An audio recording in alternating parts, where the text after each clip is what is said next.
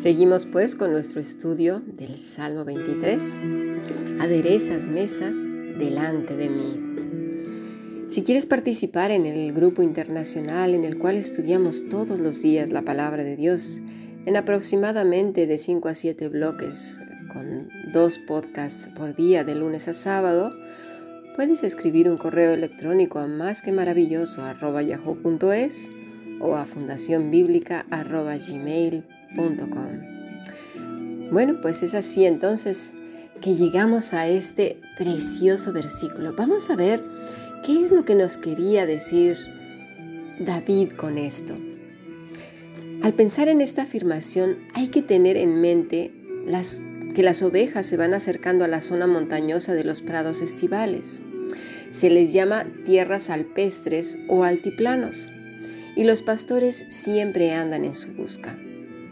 En algunas de las regiones del pastoreo mejores del mundo, especialmente en Estados Unidos o el sur de Europa, los altiplanos en donde hay prados para las ovejas suelen llamarse mesas. Nosotros las conocemos más como mesetas. Así pues, se les llama mesas debido a su forma. Hoy algunas culturas como la africana, por ejemplo, las siguen llamando mesas, porque son unas zonas altas y chatas. Nosotros, eh, algunas personas ya las tienen bien identificadas que es una meseta. Te sugiero que vayas al Google, que nos ayuda mucho, y busques meseta y verás lo que es ah, eh, la mesa que es llamada en la antigüedad o en algunas culturas hoy día. Eso te ayudará mucho a, este, a imaginarla, a verla. Así pues, el pastor antes de que el sol de primavera haya derretido la nieve, se adelanta y hace exploraciones preliminares en la zona ruda y salvaje. La observa con gran cuidado y trata de ver cómo aprovechará lo mejor para su grey durante la, la estación que viene. Luego, cuando ya van a llegar las ovejas, hace otra expedición o como él lo crea conveniente, puede hacer hasta dos o tres para preparar la mesa. Lleva entonces consigo sal y minerales para distribuirlos en puntos estratégicos del prado para el beneficio de las ovejas durante el verano. Es así que el pastor inteligente y delicado y sobre todo muy dedicado a sus ovejas elige el mejor lugar para establecer su campamento y que así sus ovejas tengan el mejor suelo de descanso. Revisa con cuidado la pastura para determinar el vigor del zacate y de la vegetación de altura.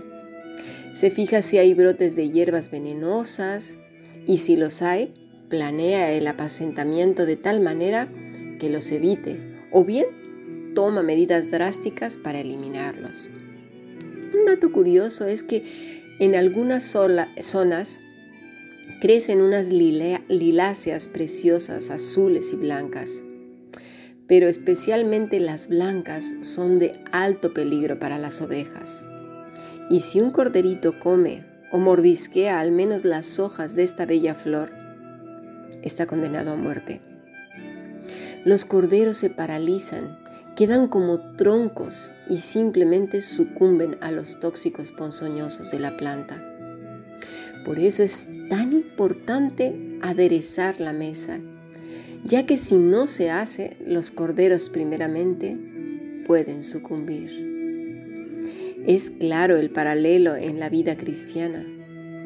Como ovejas y especialmente como corderos, nos figuramos que tenemos que andar probando todo lo que se nos ponga enfrente. ¿A que sí?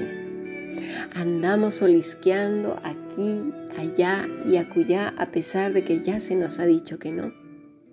Tenemos que saborear esto y lo otro y probar todo para ver a qué sabe. Y no me refiero exclusivamente a alimentos, me refiero a todo lo que nuestros sentidos puedan percibir. Y aún más allá, hay veces que hasta nos metemos en territorios espirituales bastante peligrosos, aún sabiendo que no lo podemos hacer.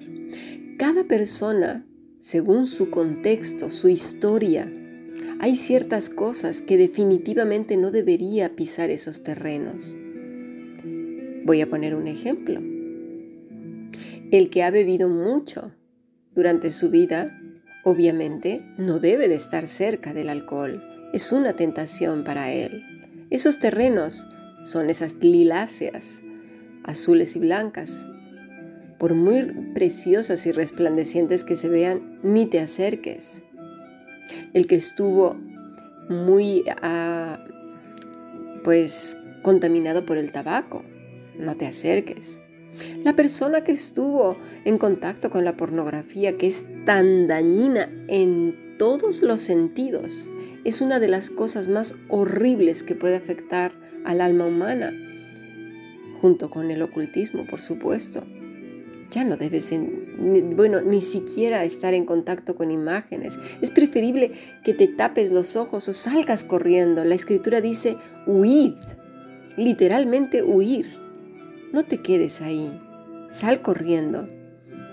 Recuerda que estas liláceas dejan a la persona como un tronco. Si no has visto las aventuras de Pompón en el canal de Camilix, te aconsejo que las veas. Ahí hay muchos ejemplos prácticos cómo puedes aplicar la vida cristiana.